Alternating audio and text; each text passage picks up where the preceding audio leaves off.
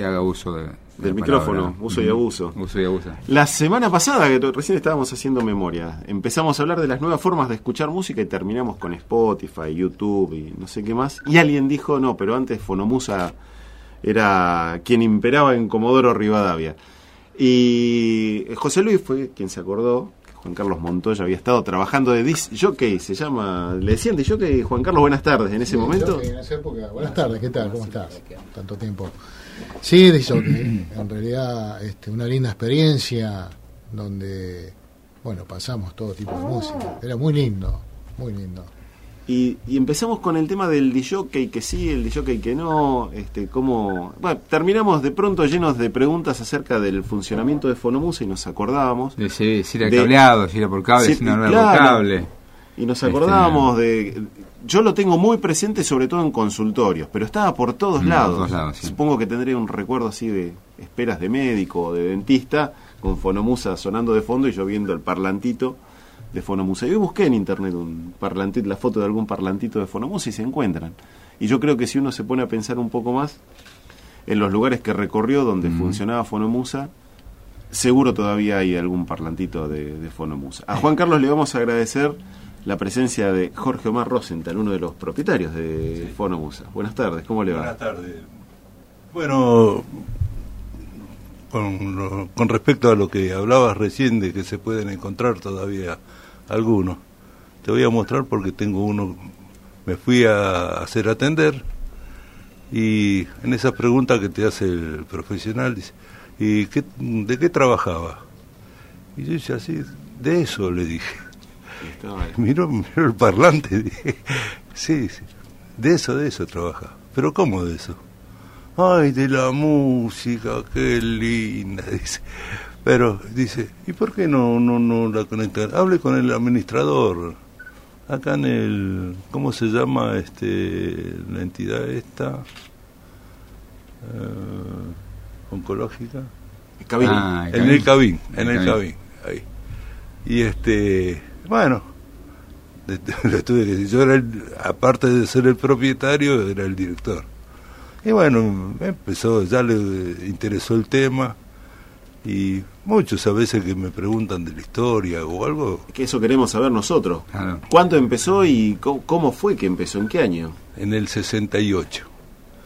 En el 68 paré en el Hotel Colón con un compañero que me dijo, mira, este, vamos a Comodoro Rivadavia, dice, porque acá en Luján, dice, ya hay otro otra gente que se va a poner con, con esto, dice, y si para dos no da, dice. Y bueno, y yo encontré Comodoro. Bueno, vinimos a Comodoro, conocimos, este, y ya a los dos o tres días ya empezamos a panfletear. Pero nos sacaban, pero carpiendo. No, no, no, no, no, no. Nos retiraban la... Claro.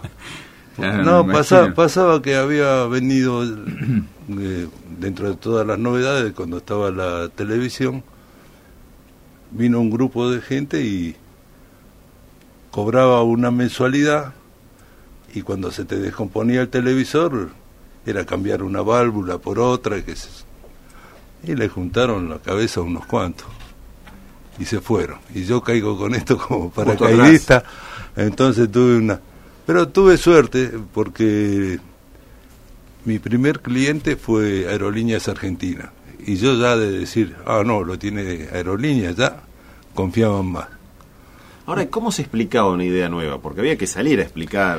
Digo, si hoy salgo a decir Fonomusa, todo el mundo, salvo por Claro. las generaciones más Sí, jóvenes, sí, sí. pero en ese momento era de, entonces de era- nada para adelante, ¿no? ¿Qué era Fonomusa, no? Cuando tenía que salir a venderlo, ¿cómo lo vendía? ¿Cómo lo explicaba? Le explicaba que era un sistema de música que se podía usar como mm, para llenar los vacíos que podía haber eh, en el comercio y aparte se evitaba de tener la propaganda de otro negocio en su negocio.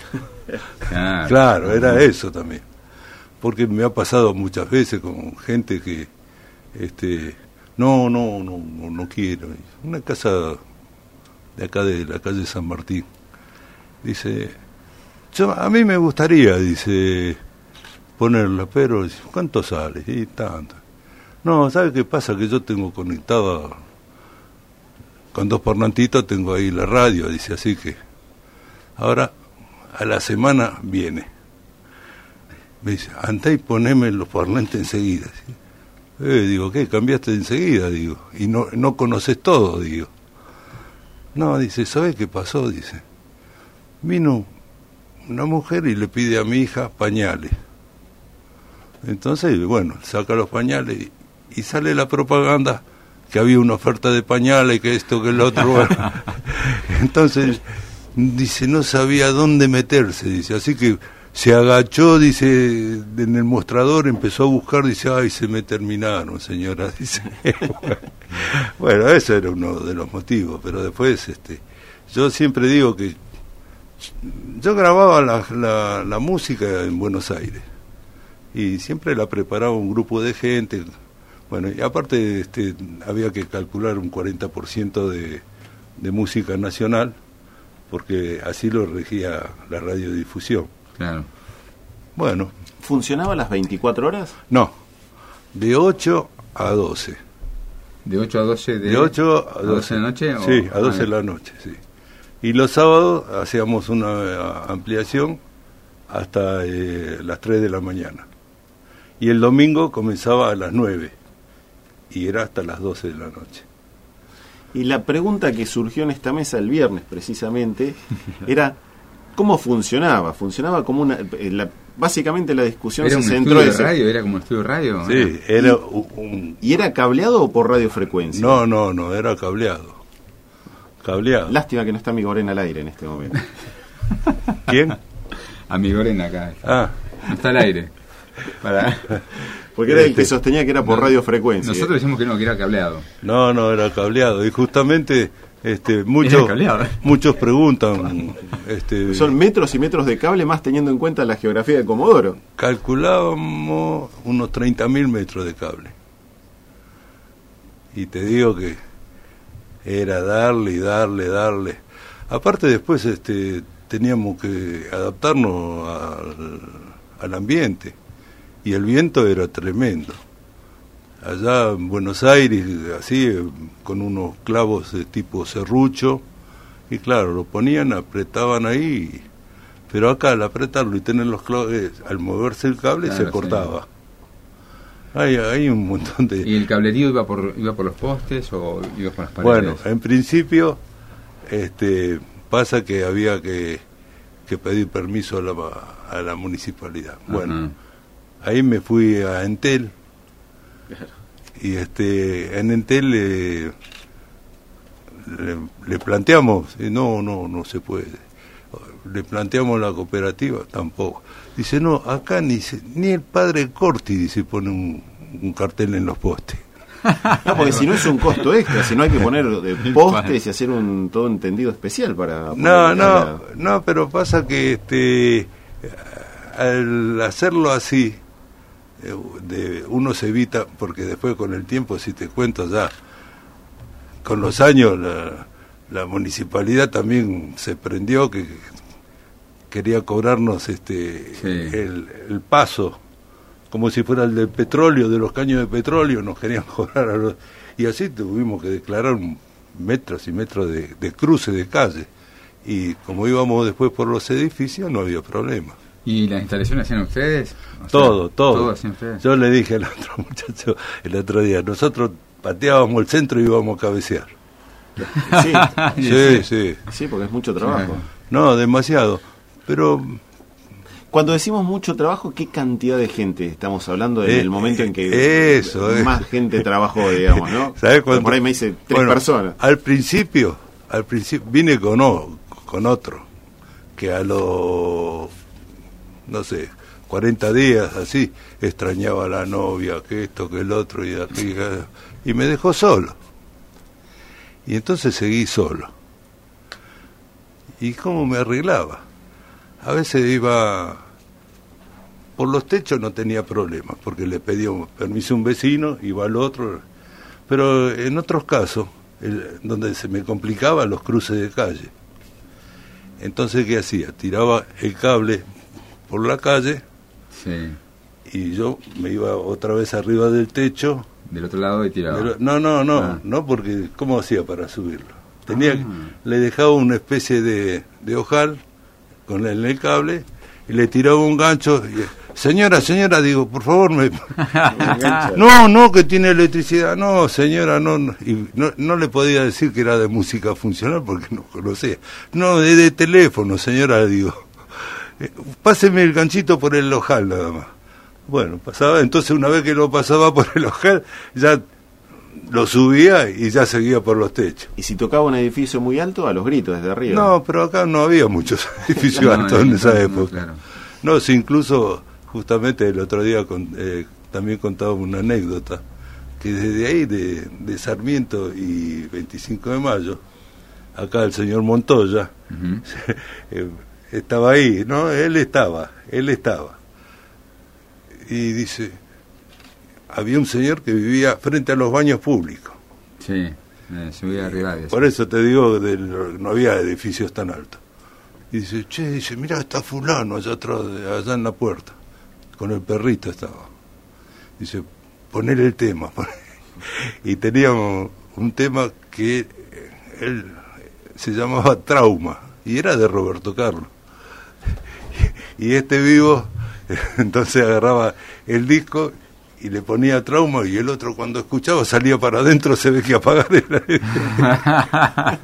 pero era ya este, bueno el, este Montoya tiene unas cuantas Eh, ¿Cómo- eso, cómo, eso le iba- eh, eh, eso iba a preguntar a Juan Carlos o a usted. Sí.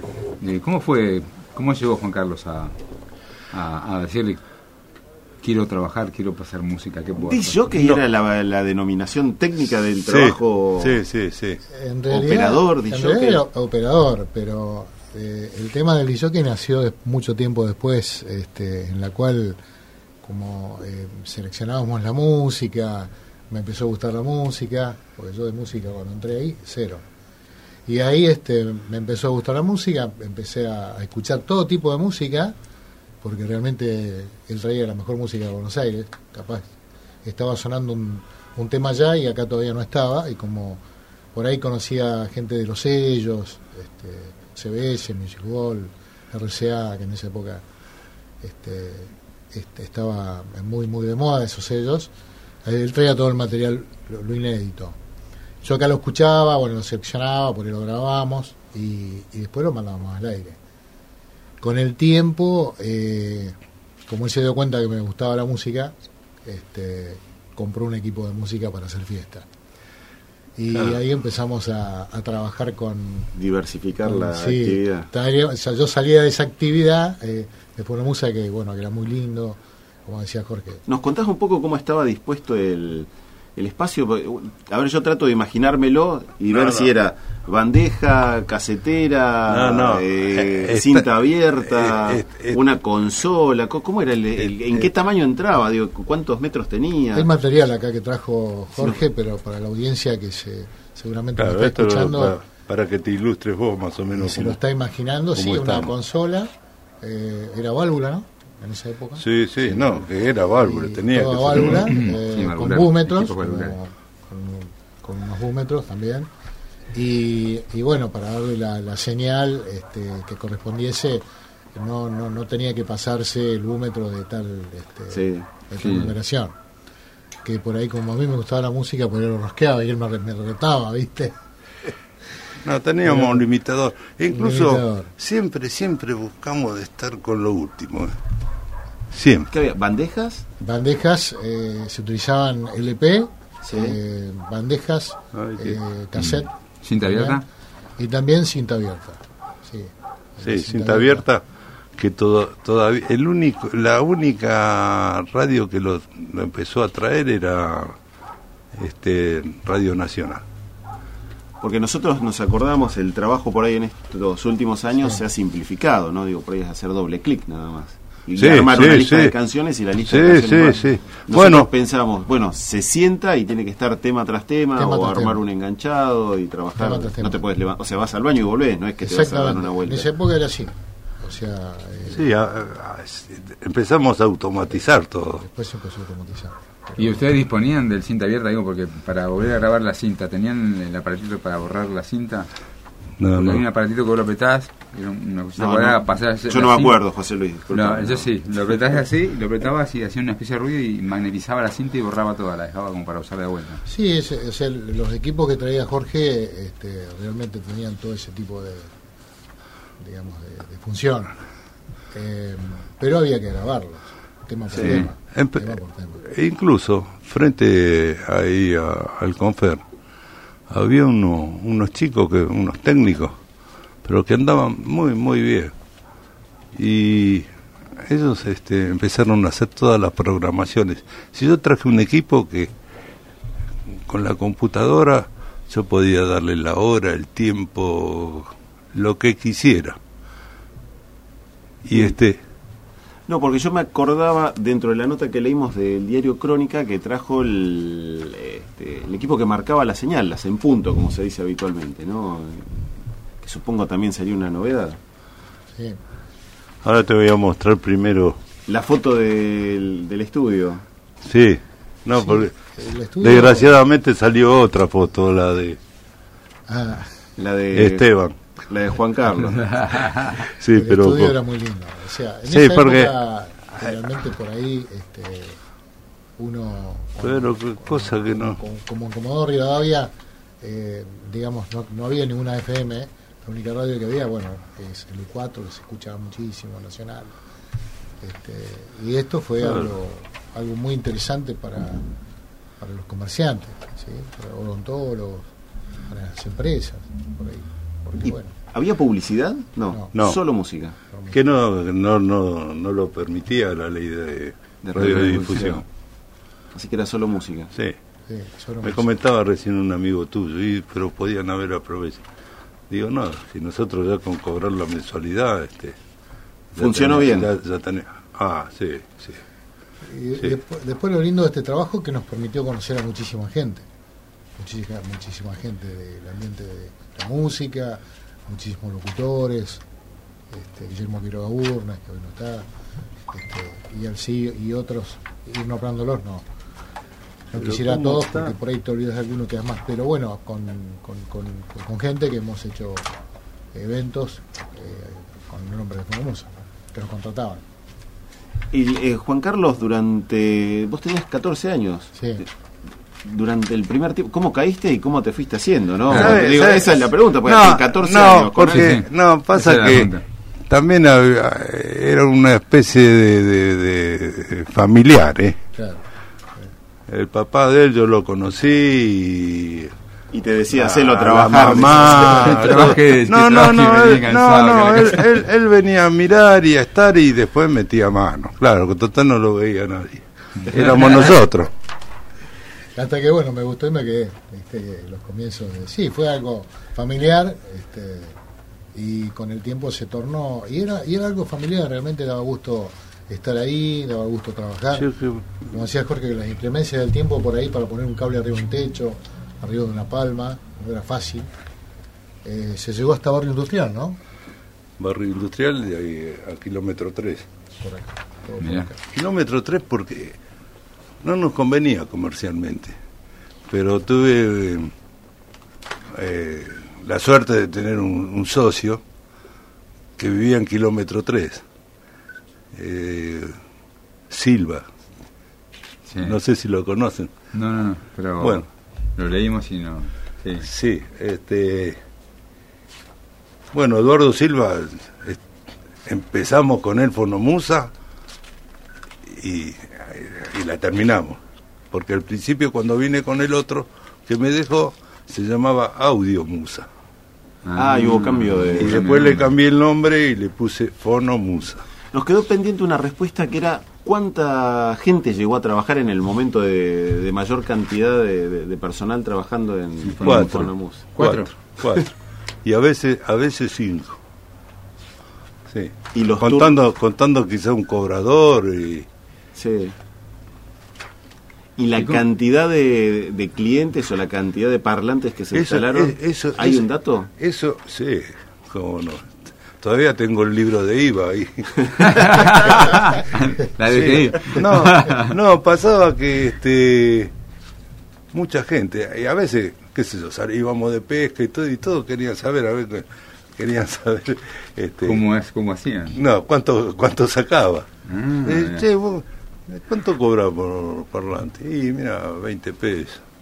Ah, ¿Y cuántos clientes tenés? Ya me estaba contando la costilla. claro, eso no sé cuándo se dice. la- claro, pero Claro. y yo le decía la verdad, mira, en este momento tengo, tendré unos 600 clientes, digo. Y este y sacaban la cuenta, digo, mira, la cuenta que sacaste no es. Me dice, ¿cómo? Y 6 por 2. Sí, pero ¿sabes qué?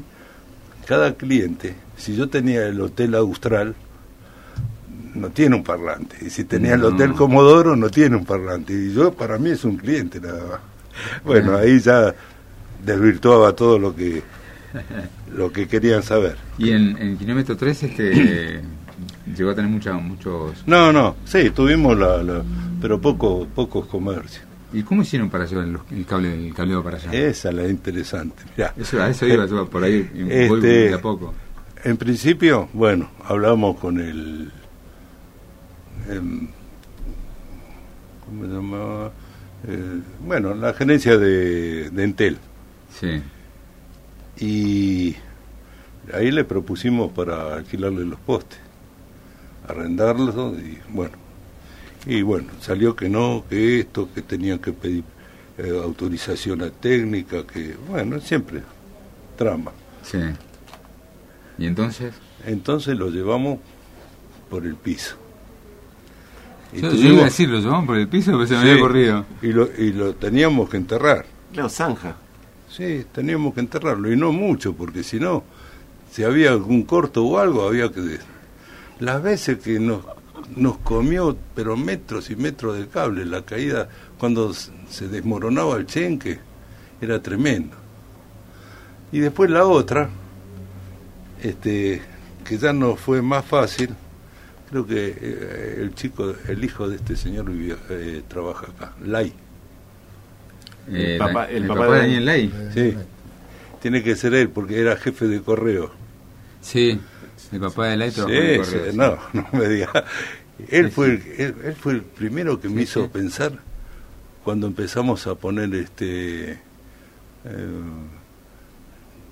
tenían que venir a inspeccionarnos de comunicaciones, que Claro, y estaba el correo de por medio. Claro.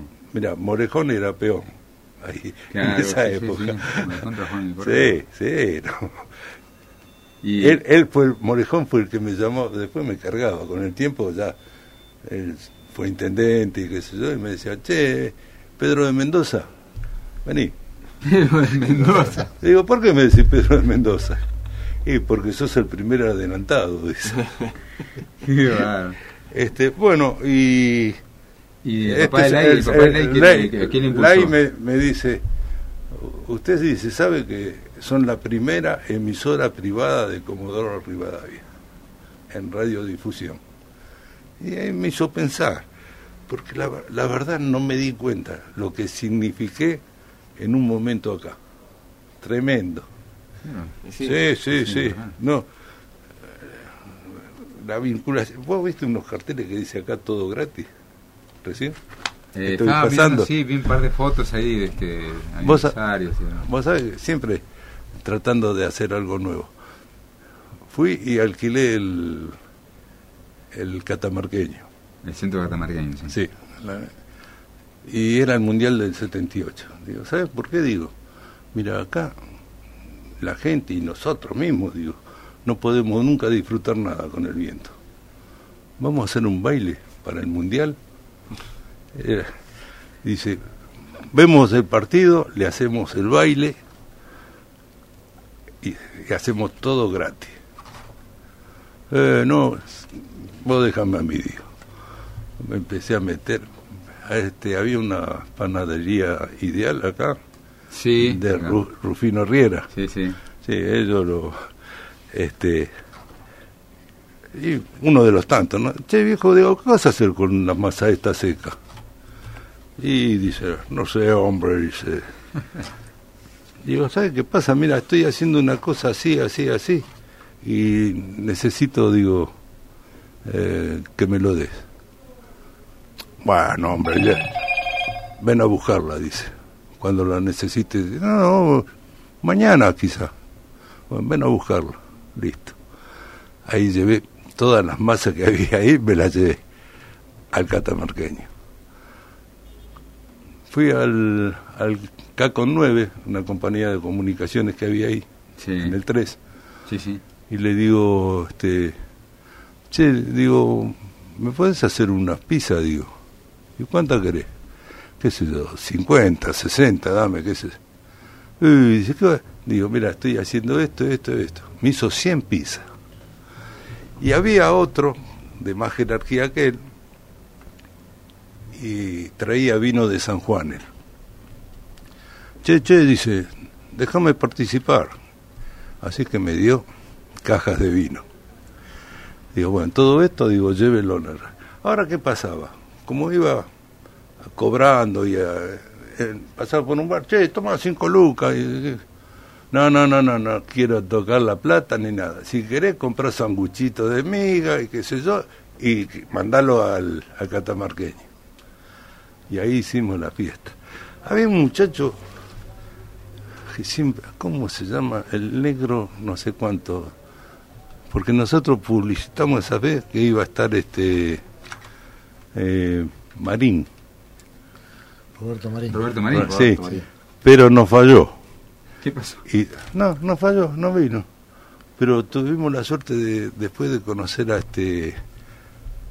¿Cómo se El negro llama? Margarejo, ¿no? No, no. No, no. no. No, un, No, un morocho, pero era gauchazo. Yo no lo conocía. Después, bueno, lo conocí a raíz de esto. Pero trabajó acá en la radio, ¿no? Sí, sí. ¿Juan muy Carlos Negri? No, El otro. Negri este, estaba más allá en el. ¿Capovilla? No, no, no, no, doctor, no. no, no. Pero Eh, trabajó en la radio. Sí, sí, pero muy querido era. Este, se me Se fue. llenó esa, ese evento, estuvo espectacular. ¿Vos estabas de jockey? Sí, Que era para ver el partido en vivo y en directo. sí. Sí, Porque te acordás que habían armado una gira después del Mundial donde salían te- en pantalla grande y te pasaban los partidos que uno ya había visto. Que por ahí. sí, pero nunca me da. No, Pero eso lo vieron, eh, lo hicieron en vivo y en directo. Eh, sí, ahí te- vos tenías material ahí este, con las fotos, creo que salió en el diario también. A Ojealo esto, a ver Y- si lo encontrás porque se me Es pega. que lo- Roberto yo le Marín, cuento a no, la, pero Marín no- le yo le cuento a la, a la gente que nos está escuchando que Mm. Jorge nos trajo, eh, tiene todo encuadernado, súper ordenado, pero es un montón de material, la carpeta de Sí, presentación. estaba Eh, mirando ahí. hay muchísimo material. La documentación que Además, en cualquier momento pedimos un tema musical para ponernos nosotros a ojear la carpeta mientras Sí. suena eh, Sí, sí. un poco de música. Eh, y hablando de música, Juan Carlos, yo te puedo preguntar si qué elegías de música, qué ponías, qué te gustaba. Si tenías algún atrevimiento, si bueno, veníamos escuchando Ray Conniff, pero a mí me gustaba Deep Purple, así que le mandaba Deep sí, Purple. Deep Purple, este, ZZ Top, ¿viste? Oh, sí, sí, está, pero Eh, Mortal. la granja era lo mejor. Sí, No. Joe Cooker, después. Eh, En, en realidad, este, como, como esta, esta empresa se caracterizaba para, para, para que la música sea ambiental, ¿no? Sí. pero bueno, le dábamos por ahí un, un toquecito de, este, de otro tipo de música que, que también este, andaba bastante bien. ¿Y elegías algún turno en particular o digo porque por ahí alguien piensa, no, prefiero el viernes a la noche porque tengo más libertad Claro, para poner paso. música, Sí, a la los- mañana tengo que poner algo más tranquilo? Sí, o los sábados. A la mañana generalmente era, era todo muy tranquilo, ¿no? Ray Conniff, Fausto Papetti, luego música latina. Acá, acá está todo de Eh, todo, de ah, todo gratis. sonaban en ese momento. Pero- todos los clásicos Sí. del momento, este, Demi Russo, todos esos clásicos, bueno, generalmente Gees, eh, que se pasaban, y bueno, todo lo que había de moda. sí. Claro, pues, es importante mencionar esto, ¿no? Lo, lo, lo, lo que mencionaba Jorge recién. No es que se pasaba cualquier música o la música que por ahí estaba de oferta en una Sí, sí, batea claro. o lo más viejo, sino que No, se no. buscaba la música que Historia estaba... pura esto, ¿eh? Se seleccionaba. La, la música Pero que me da estaba una rabia no encontrarlo acá. Tom Jones, La música Neil nueva. Diamond, este, Barbra Streisand, todo. Eh, música muy buena y, y este, Y bueno, Aparte tenía sus cositas. Eh, íbamos a, a una fiesta y por ahí, bueno, nosotros íbamos a ver qué, qué estaban haciendo.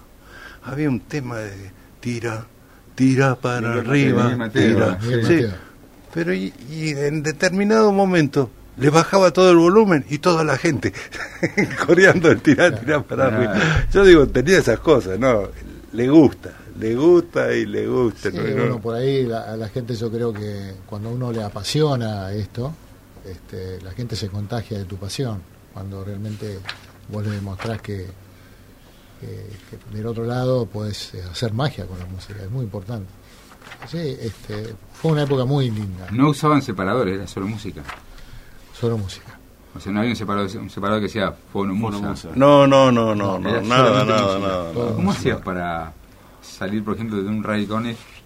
¿O ibas viendo, Viendo- el nivel del, Claro, de los temas? claro, ir tratando de eh, siempre que un tema compagine con el otro y si tenés 10 clásicos como Ray Conniff o Fausto Papetti, bueno, pasar, qué sé yo, a un, a un jazz o, o por ahí este, a, a otro tipo de, de música que, que sea algo similar, ¿no?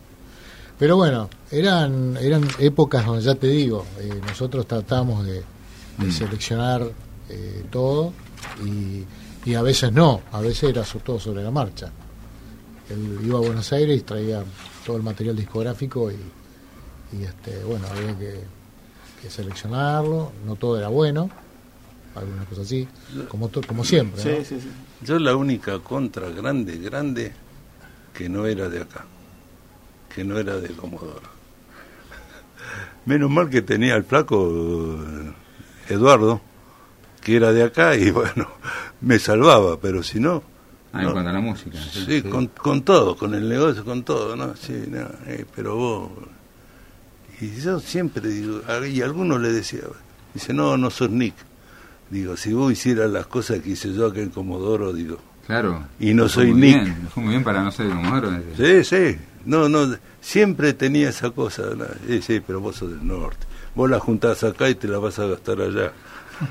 Y Sí, se quedó acá, Y se quedó acá, sí, ¿no? sí. Eh, y acá, viniendo. acá, acá hay una parte de, de, la, De la- de la consola, pero no se ve bien. eh. No, sí se ve Tengo- bien. No, tengo... Fíjate después atrás. Juan, ¿y cuántos años trabajaste en Fonomusa? Y yo trabajé del 74 eh, hasta más o menos el 87. Él, él en realidad era, no era fonomusa, era fono, no, era, ¿cómo se llamaba la empresa de ustedes? Ah, poníamos música con el hijo de él, Jonan Paul. Le poníamos. Sí, Ah, no. Jordan Paul. Cuando Ah, salíamos sí, no, pero música, Jonan el Paul. nombre artístico. Sí, claro, no, pero la facturación y todo era otra cosa, era... Te está eh, mandando al frente, digo, con la facturación. Sí.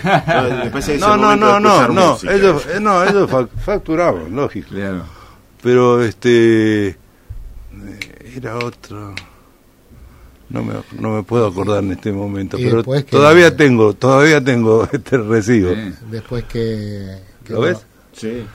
ah ahí se ve más ¿ves? ahí se ve todo Yo estoy mirando la foto acá, se ve el cinta abierta, consolas, la verdad que está bárbaro un estudio. Son- sí. es son- un espacio grande, ¿no? El que eh, no no como esto quizás esos son Revox era lo último lo- de última generación Nosotros decíamos este, a modo de broma eh, los otros días con Gustavo y con Víctor que íbamos a, a buscar el lugar donde estaba Fonomusa y si estaban los equipos íbamos a poder andar de vuelta a ver qué pasaba.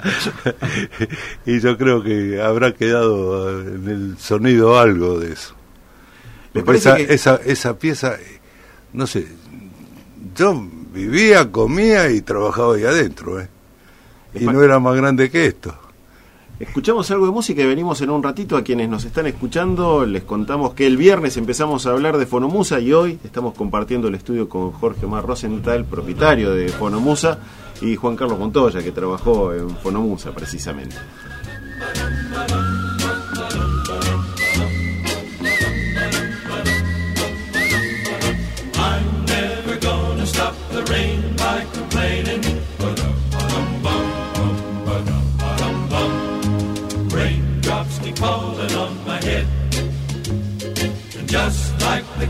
Whose feet are too big for his bed, nothing seems to fit.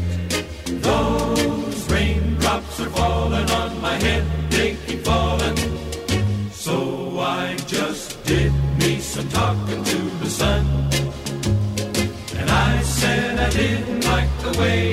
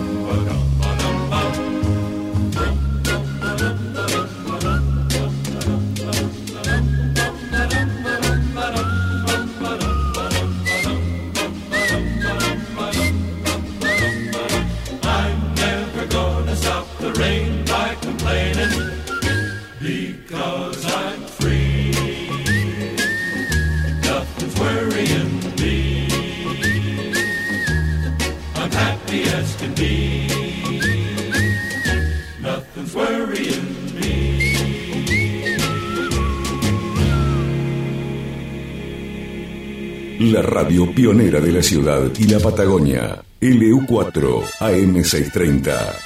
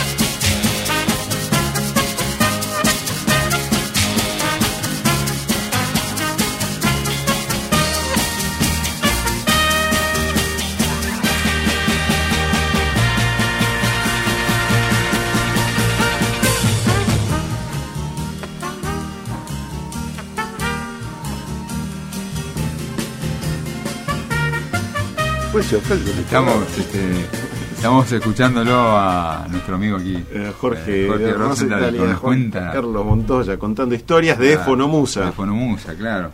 Eh, 1968 hasta qué año? No recuerdo cuando dejamos, porque se fue cayendo de a poco. Después quedó Eduardo eh, con eso y yo, yo me retiré.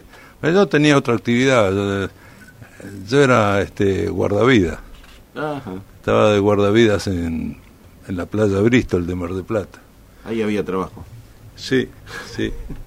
Y mucho. Y, este, no, y en todos lados donde fui siempre metí el dedo- un poquito el dedo en la llaga, ¿no? Pero, eh, nosotros también leíamos en alguna de, de las notas que, si bien era un emprendimiento comercial, había algunos espacios que tenían que ver por ahí, no sé si el hospital o algunos otros espacios este, que el servicio se lo daba gratuito. sí, el hospital regional. Sí, como 40 años le dimos al, al hospital regional.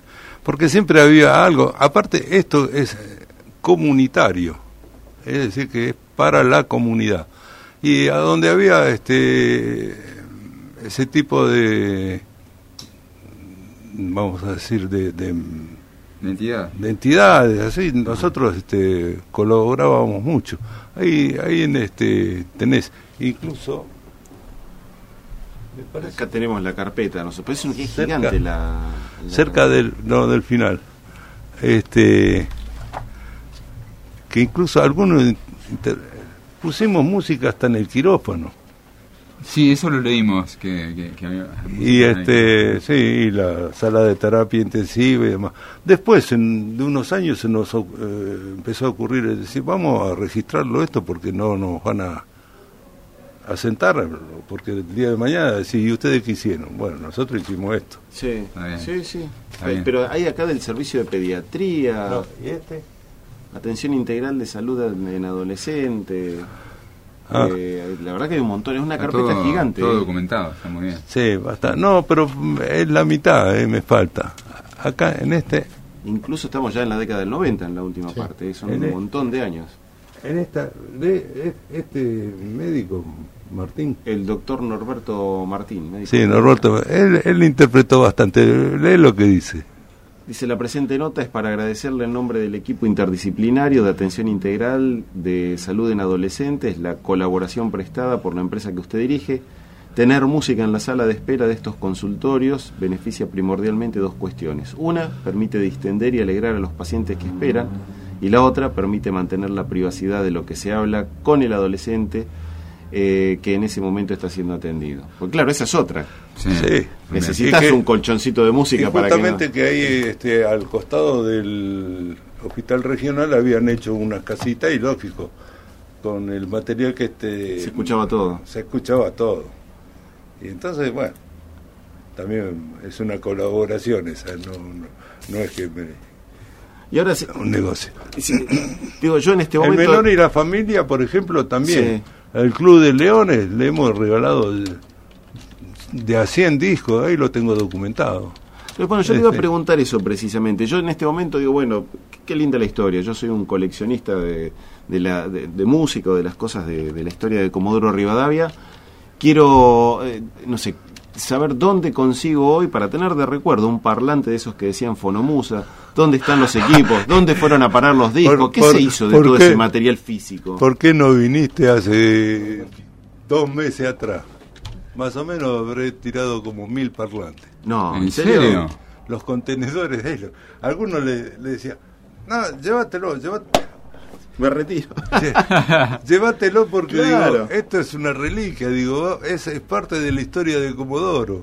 ¿En un contenedor, una empresa de contenedores? No, no, el que no, el de la basura, de, Sí, que sí, era sí. de, no me acuerdo quién Sí, era. la empresa local Sí, de- sí, sí.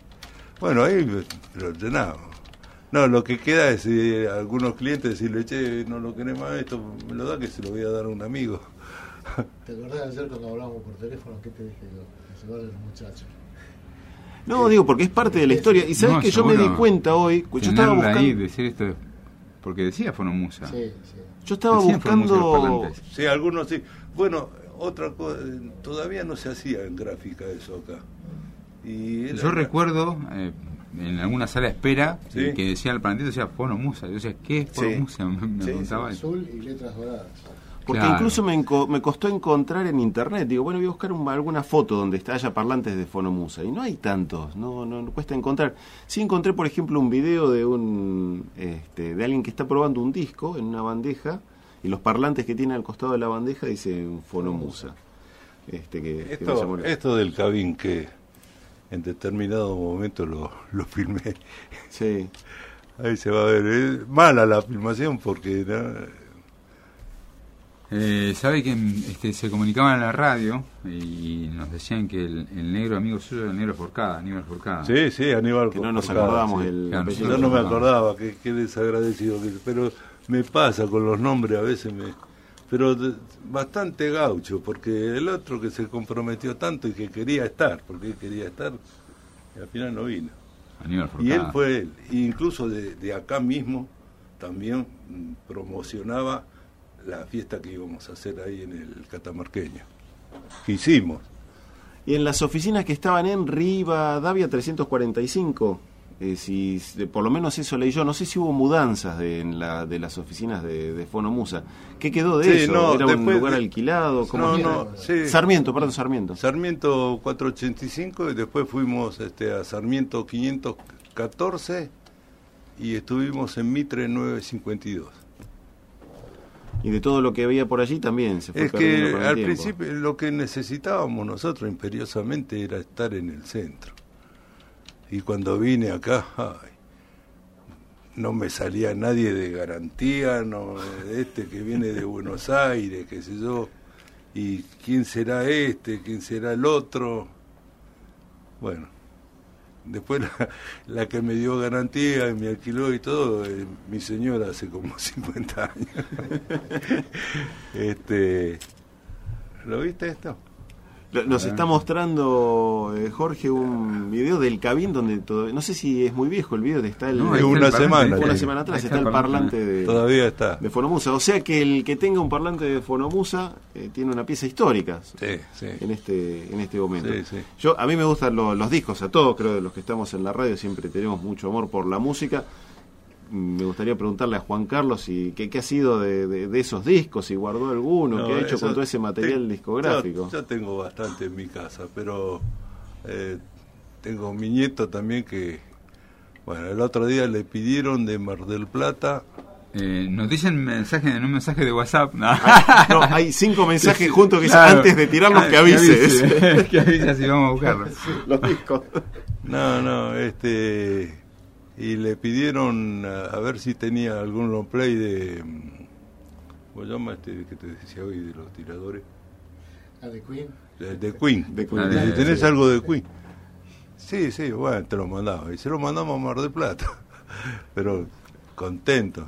Sí, Sí, sí. seguramente. Acá eh, al principio regalamos mucho, al asilo de ancianos también. Este, porque nosotros teníamos por, por Sadaí y Comar en esa época, después vino Adi Capif, este, tenía- comprábamos los discos. No es que... no había otra opción en ese momento, no era internet. No, era- no, a veces había acá, por ejemplo, qué sé yo, ustedes tenían algunos, qué sé yo, Capovila o algo, ellos recibían discos. Lo que se hacía en la distribución antaño de Claro, los sí, sellos sí. discográficos, Claro. ¿no? Que para promocionar la Sí, música. y siempre lo- los difusores. Ah, los difusores Los difusores, sí. No, de eso también hacíamos historia, porque después nos salió una competencia a nosotros. Y sí, salió una acá haces algo, al otro día te sale otro. este, sí, eso lo aprendí con el tiempo. Este, no, me acuerdo que nos llamaron de, de petroquímica para instalar la música en la fábrica, qué sé yo. Para esto eran como cinco en la mesa y yo ahí. Dice, bueno, no, digo, no, digo, yo lo que podría hacer, como yo me quería ir, yo dije, pues estoy un mes allá, lo vendo y, y otra cosa. Yo, a mí me gustaba la playa, yo quería estar en, Claro. en- en mi trabajo. No, en mi trabajo, yo de chico. si él- yo a los ocho años ya hice mi primer salvataje. Así que, este, y me crié allá. Aparte después te voy a mostrar que la, en Mar del Plata, donde está la Unión Guardavida de Mar, eso lo hice yo. Y después que lo hice, lo agrupé. Te voy a mostrar ahora este recorte de diario. Este, bueno, no, no nos vayamos. Vamos a seguir con petroquímica. Sí. Entonces, Ah, bueno, no, no podía, dice, la verdad que dice, no, digo, mirá, digo, ¿sabe qué? De llegar de, de acá con un cable hasta allá, digo. Hay otras formas y qué sé yo, digo, para enviarlo por onda, eh, pero digo, es muy complicado, digo, y aparte no es, no es siempre seguro. Bueno, entonces dice, le digo, lo que, dice, y podríamos hacer, dice, vendeme un equipo igual, entonces lo instalamos acá y listo. Bueno, estuvimos charlando, que esto, que lo otro, y le digo, le llevo al otro día este, los planos, que esto, que lo otro. Quedó ahí la cosa. Ahora al poco tiempo sale la La competencia. competencia. Claro, con los planos, con todo lo que hacíamos, cómo se hacía o algo. Digo, pero siempre anduvimos mejor nosotros. ¿Por qué? Pues yo le dije, no, digo, ¿sabes qué? A vos te faltó esto, digo. Y le hice una seña así. Digo, está todo en lo, en lo que te di para, para implantarlo. Pero cuando vos me dieras la plata, yo te iba a dar lo que te faltaba. Nunca lo sabrá. Claro. Y claro, no, porque era una, una caída. Este, se veía aquí, aquí, pero ni, ni en tela. y con el tema cable siempre. Una vez llegamos a Tierra del Fuego. ¿En serio? Sí, estaba, estaba Isabelita eh, hablando.